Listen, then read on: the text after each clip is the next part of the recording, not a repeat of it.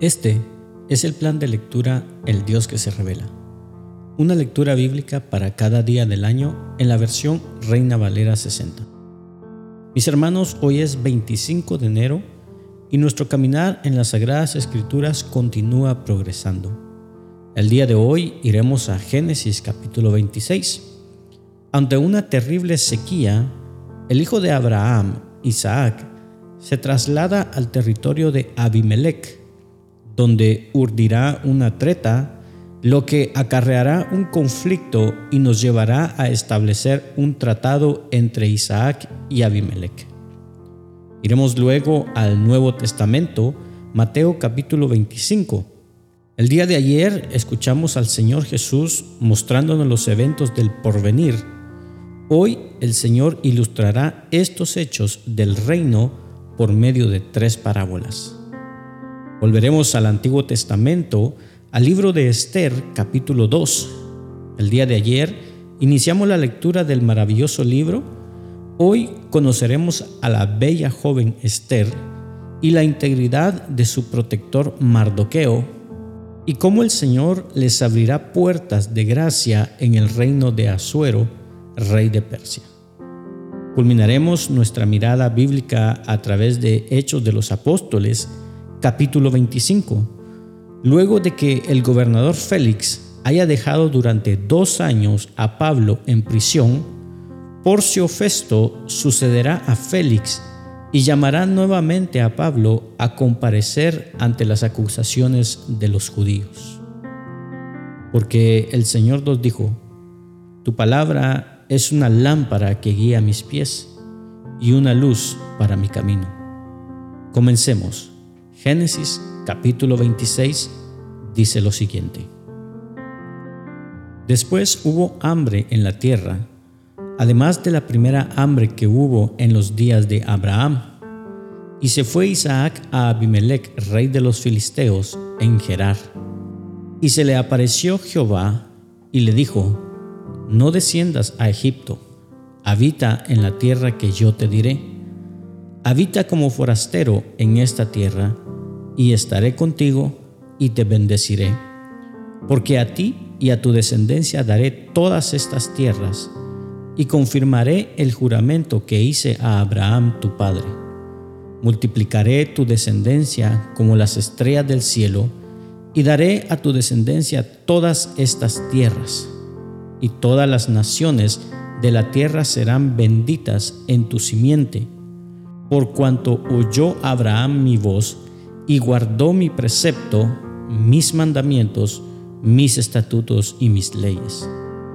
Habitó pues Isaac en Gerar, y los hombres de aquel lugar le preguntaron acerca de su mujer, y él respondió, es mi hermana, porque tuvo miedo de decir, es mi mujer, pensando que tal vez los hombres del lugar lo matarían por causa de Rebeca, pues ella era de hermoso aspecto. Sucedió que después que él estuvo allí muchos días, Abimelech, rey de los filisteos, mirando por una ventana, vio a Isaac que acariciaba a Rebeca su mujer. Y llamó a Abimelech a Isaac y dijo, He aquí ella es de cierto tu mujer. ¿Cómo pues dijiste es mi hermana? E Isaac respondió, porque dije, quizás moriré por causa de ella. Y Abimelech dijo, ¿por qué nos has hecho esto? Por poco hubiera dormido alguno del pueblo con tu mujer y hubieras traído sobre nosotros el pecado. Entonces Abimelech mandó a todo el pueblo diciendo, el que tocare a este hombre o a su mujer, de cierto morirá. Y sembró Isaac en aquella tierra y cosechó aquel año ciento por uno, y le bendijo Jehová. El varón se enriqueció y fue prosperado, y se engrandeció hasta hacerse muy poderoso. Y tuvo hato de ovejas y hato de vacas y mucha labranza, y los filisteos le tuvieron envidia. Y todos los pozos que habían abierto los criados de Abraham su padre en esos días, los filisteos los habían cegado y llenado de tierra. Entonces dijo Abimelech a Isaac, Apártate de nosotros, porque mucho más poderoso que nosotros te has hecho. E Isaac se fue de allí y acampó en el valle de Gerar y habitó allí. Y volvió a abrir Isaac los pozos de agua que habían abierto en los días de Abraham su padre, y que los filisteos habían cegado después de la muerte de Abraham, y los llamó por los nombres que su padre los había llamado. Pero cuando los siervos de Isaac cavaron en el valle y hallaron allí un pozo de aguas vivas, los pastores de Gerar riñeron con los pastores de Isaac, diciendo, El agua es nuestra. Por eso llamó el nombre del pozo Esec, porque habían altercado con él. Y abrieron otro pozo, y también riñeron sobre él, y llamó su nombre Sitna. Y se apartó de allí y abrió otro pozo, y no riñeron sobre él, y llamó su nombre Rehobot, y dijo, porque ahora Jehová nos ha prosperado, y fructificaremos en la tierra. Y de allí subió a Berseba, y se le apareció Jehová aquella noche, y le dijo, Yo soy el Dios de Abraham tu padre, no temas, porque yo estoy contigo, y te bendeciré y multiplicaré tu descendencia por amor de Abraham mi siervo. Y edificó allí un altar e invocó el nombre de Jehová, y plantó allí su tienda, y abrieron allí los siervos de Isaac un pozo. Y Abimelech vino a él desde Gerar, y a Usat, amigo suyo, y Ficol, capitán de su ejército. Y les dijo Isaac, ¿por qué venís a mí, pues que me habéis aborrecido y me echasteis de entre vosotros? Y ellos respondieron, Hemos visto que Jehová está contigo. Y dijimos, haya ahora juramento entre nosotros, entre tú y nosotros, y haremos pacto contigo, que no nos hagas mal, como nosotros no te hemos tocado, y como solamente te hemos hecho bien, y te enviamos en paz. Tú eres ahora bendito de Jehová. Entonces él les hizo banquete y comieron y bebieron. Y se levantaron de madrugada y juraron el uno al otro, e Isaac los despidió. Y ellos se despidieron de él en paz. En aquel día sucedió que vinieron los criados de Isaac y le dieron nuevas acerca del pozo que habían abierto y le dijeron, hemos hallado agua, y lo llamó Seba. Por esta causa el nombre de aquella ciudad es Berseba hasta este día.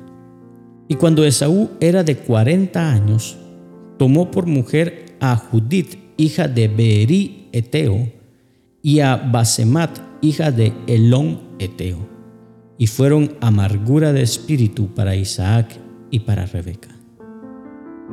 Vayamos ahora al Nuevo Testamento, a Mateo capítulo 25. Escuchemos el testimonio del Evangelio. Entonces el reino de los cielos será semejante a diez vírgenes que tomando sus lámparas salieron a recibir al esposo. Cinco de ellas eran prudentes y cinco insensatas. Las insensatas, tomando sus lámparas, no tomaron consigo aceite, mas las prudentes tomaron aceite en sus vasijas juntamente con sus lámparas. Y tardándose el esposo, cabecearon todas y se durmieron. Y a la medianoche se oyó un clamor. Aquí viene el esposo, salid a recibirle. Entonces todas aquellas vírgenes se levantaron y arreglaron sus lámparas. Y las insensatas dijeron a las prudentes, Dadnos de vuestro aceite, porque nuestras lámparas se apagan. Mas las prudentes respondieron diciendo, Para que no nos falte a nosotras y a vosotras, id más bien a los que venden y comprad para vosotras mismas. Pero mientras ellas iban a comprar, vino el esposo. Y las que estaban preparadas entraron con él a las bodas y se cerró la puerta. Después vinieron también las otras vírgenes, diciendo, Señor, Señor, ábrenos. Mas él respondiendo dijo, De cierto os digo que no os conozco. Velad, pues, porque no sabéis el día ni la hora en que el Hijo del Hombre ha de venir. Porque el reino de los cielos es como un hombre que yéndose lejos, llamó a sus siervos y les entregó sus bienes. A uno dio cinco talentos, y a otro dos, y a otro uno, a cada uno conforme a su capacidad. Y luego se fue lejos. Y el que había recibido cinco talentos fue y negoció con ellos y ganó otros cinco talentos. Asimismo, el que había recibido dos, ganó también otros dos. Pero el que había recibido uno fue y cavó en la tierra y escondió el dinero de su señor. Después de mucho tiempo vino el señor de aquellos siervos y arregló cuentas con ellos.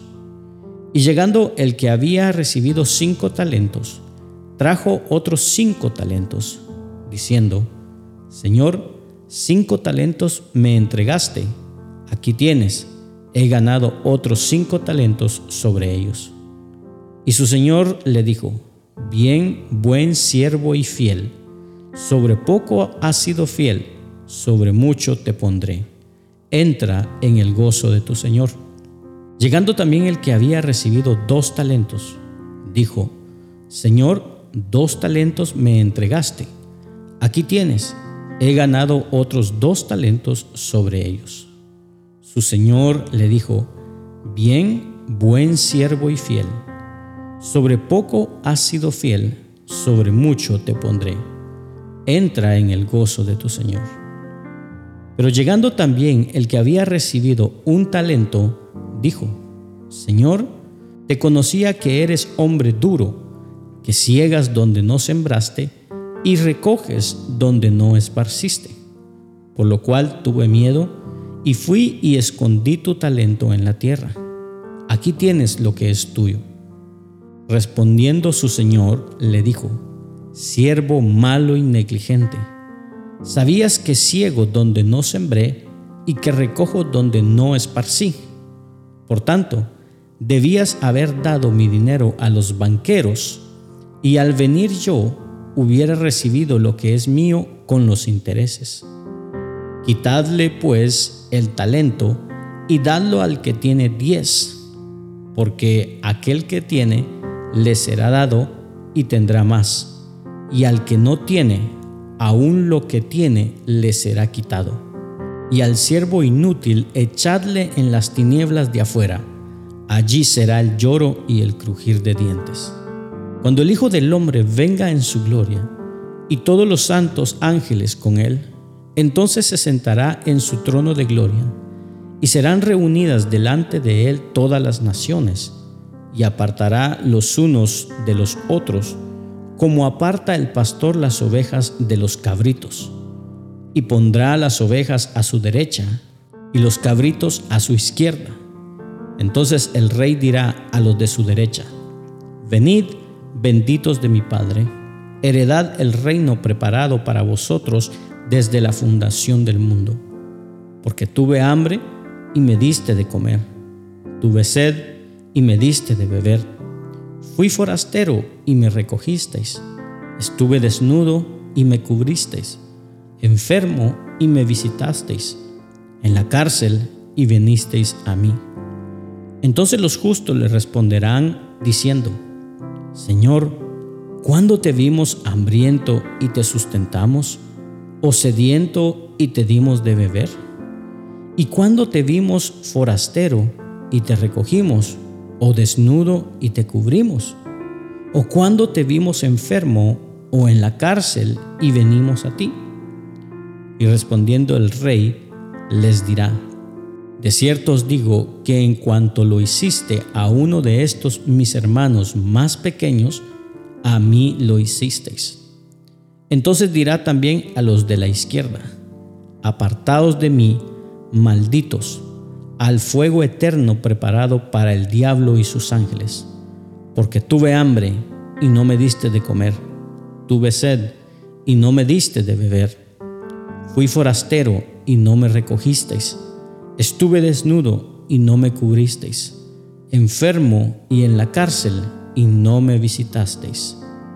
Entonces también ellos le responderán diciendo, Señor, ¿cuándo te vimos hambriento, sediento, forastero, desnudo, enfermo o en la cárcel y no te servimos? Entonces le responderá diciendo, de cierto os digo que en cuanto no lo hiciste a uno de estos más pequeños, tampoco a mí lo hicisteis. E irán estos al castigo eterno y los justos a la vida eterna.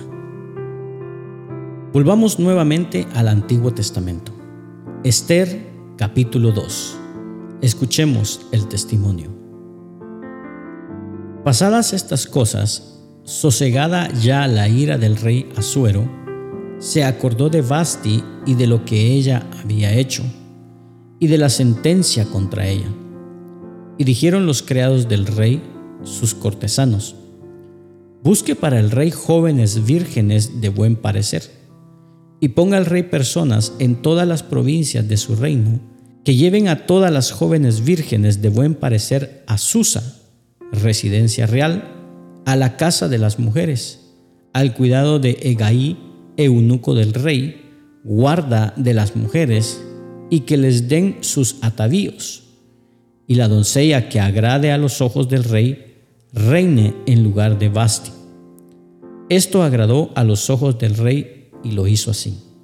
Había en Susa, residencia real, un varón judío cuyo nombre era Mardoqueo, hijo de Jair, hijo de Simeí, hijo de Cis, del linaje de Benjamín, el cual había sido transportado de Jerusalén con los cautivos que fueron llevados con Jeconías, rey de Judá, a quien hizo transportar Nabucodonosor, rey de Babilonia, y había criado a Adasa, es decir, Esther, hija de su tío, porque era huérfana, y la joven era de hermosa figura y de buen parecer, cuando su padre y su madre murieron, Mardoqueo la adoptó como su hija. Sucedió pues que cuando se divulgó el mandamiento y decreto del rey, y habían reunido a muchas doncellas en Susa, residencia real, a cargo de Egai, Esther también fue llevada a la casa del rey, al cuidado de Egai, guarda de las mujeres. Y la doncella agradó a sus ojos, y halló gracia delante de él, por lo que hizo darle prontamente atavíos y alimentos, y le dio también siete doncellas especiales de la casa del rey, y la llevó con sus doncellas a lo mejor de la casa de las mujeres. Esther no declaró cuál era su pueblo ni su parentela, porque Mardoqueo le había mandado que no lo declarase. Y cada día Mardoqueo se paseaba delante del patio de la casa de las mujeres para saber cómo le iba a Esther y cómo la trataban. Y cuando llegaba el tiempo de cada una de las doncellas para venir al rey Asuero, después de haber estado doce meses conforme a la ley acerca de las mujeres, pues así se cumplía el tiempo de sus atavíos, esto es, seis meses con óleo de mirra y seis meses con perfumes aromáticos y afeites de mujer, entonces la doncella venía así al rey. Todo lo que ella pedía se le daba, para venir ataviada con ello desde la casa de las mujeres hasta la casa del rey. Ella venía por la tarde y a la mañana siguiente volvía a la casa segunda de las mujeres, al cargo de Saasgaz, eunuco del rey guarda de las concubinas. No venía más al rey, salvo si el rey la quería y era llamada por su nombre. Cuando le llegó a Esther, hija de Abihail, tío de Mardoqueo, quien la había tomado por hija, el tiempo de venir al rey, ninguna cosa procuró sino lo que dijo Egai, eunuco del rey, guarda de las mujeres, y ganaba Esther el favor de todos los que la veían. Fue, pues, Esther llevada al rey Asuero a su casa real en el mes décimo, que es el mes de Tebet, en el año séptimo de su reinado. Y el rey amó a Esther más que a todas las otras mujeres, y halló ella gracia y benevolencia delante de él más que todas las demás vírgenes, y puso la corona real en su cabeza, y la hizo reina en lugar de Basti. Hizo luego el rey un gran banquete a todos sus príncipes y siervos, el banquete de Esther, y disminuyó tributos a las provincias, e hizo y dio mercedes conforme a la generosidad real. Cuando las vírgenes eran reunidas la segunda vez, Mardoqueo estaba sentado a la puerta del rey, y Esther, según le había mandado Mardoqueo, no había declarado su nación ni su pueblo, porque Esther hacía lo que decía Mardoqueo, como cuando él la educaba. En aquellos días, estando Mardoqueo sentado a la puerta del rey, se enojaron Bigtán y Teres, dos eunucos del rey, de la guardia de la puerta, y procuraron poner mano en el rey Asuero. Cuando Mardoqueo entendió esto, lo denunció a la reina Esther, y Esther lo dijo al rey en nombre de Mardoqueo. Se hizo investigación del asunto y fue hallado cierto. Por tanto, los dos eunucos fueron colgados en una horca y fue escrito el caso en el libro de las crónicas del rey. Concluyamos nuestra lectura del día de hoy en Hechos de los Apóstoles, capítulo 25. Escuchemos el testimonio de la iglesia. Llegado pues Festo a la provincia, subió de Cesarea a Jerusalén tres días después, y los principales sacerdotes y los más influyentes de los judíos se prepararon ante él contra Pablo y le rogaron pidiendo contra él como gracia que le hiciese traer a Jerusalén, preparando ellos una celada para matarle en el camino. Pero Festo respondió que Pablo estaba custodiado en Cesarea, a donde él mismo partiría en breve. Los que de vosotros puedan, dijo, desciendan conmigo y si hay algún crimen en este hombre, acúsenle. Y deteniéndose entre ellos no más de ocho o diez días, venido a Cesarea, al siguiente día se sentó en el tribunal y mandó que fuese traído Pablo. Cuando éste llegó, lo rodearon los judíos que habían venido de Jerusalén, presentando contra él muchas y graves acusaciones, las cuales no podían probar alegando Pablo en su defensa, ni contra la ley de los judíos, ni contra el templo, ni contra César he pecado en nada.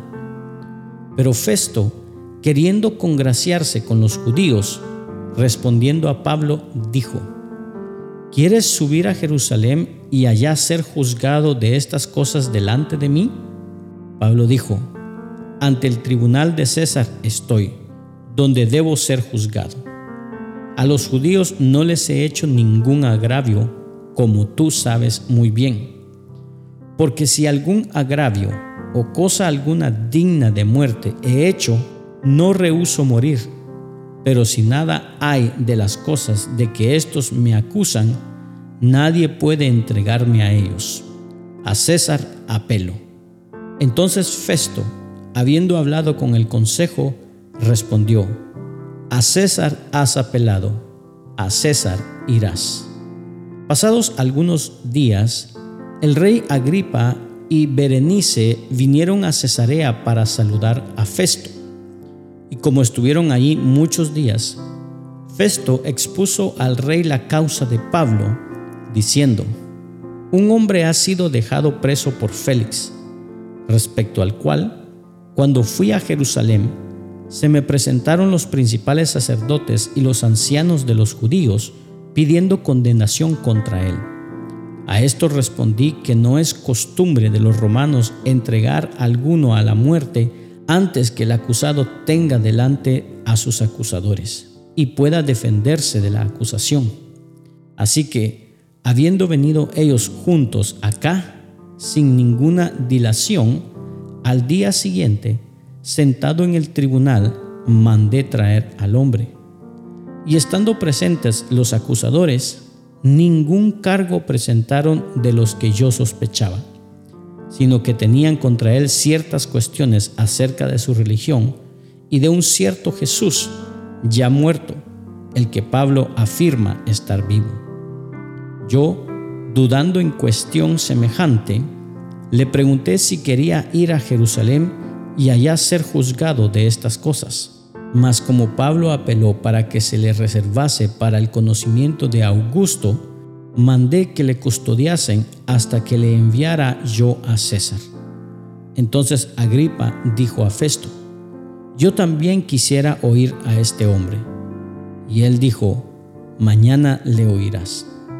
Al otro día, viniendo Agripa y Berenice con mucha pompa, y entrando en la audiencia con los tribunos y principales hombres de la ciudad, por mandato de Festo fue traído Pablo entonces Festo dijo, Rey Agripa, y todos los varones que estáis aquí juntos con nosotros, aquí tenéis a este hombre, respecto del cual toda la multitud de los judíos me ha demandado en Jerusalén y aquí, dando voces que no debe vivir más. Pero yo, hallando que ninguna cosa digna de muerte ha hecho, y como él mismo apeló a Augusto, he determinado enviarle a él. Como no tengo cosa cierta que escribir a mi Señor, le he traído ante vosotros y mayormente ante ti, oh rey Agripa, para que después de examinarle tenga yo que escribir, porque me parece fuera de razón enviar a un preso y no informar de los cargos que haya en su contra. Gracias por acompañarnos en la lectura de hoy. Este es el plan de lectura El Dios que se revela. Una lectura bíblica para cada día del año en la versión Reina Valera 60. Esperamos que haya sido de bendición para tu vida. Comparte este mensaje con tus amigos y familiares. Acompáñanos el día de mañana y suscríbete en nuestras redes sociales. Ten un gran día, ánimo y adelante. Y recuerda, ser de bendición en donde quiera que estemos es el propósito de Dios por el cual nacimos.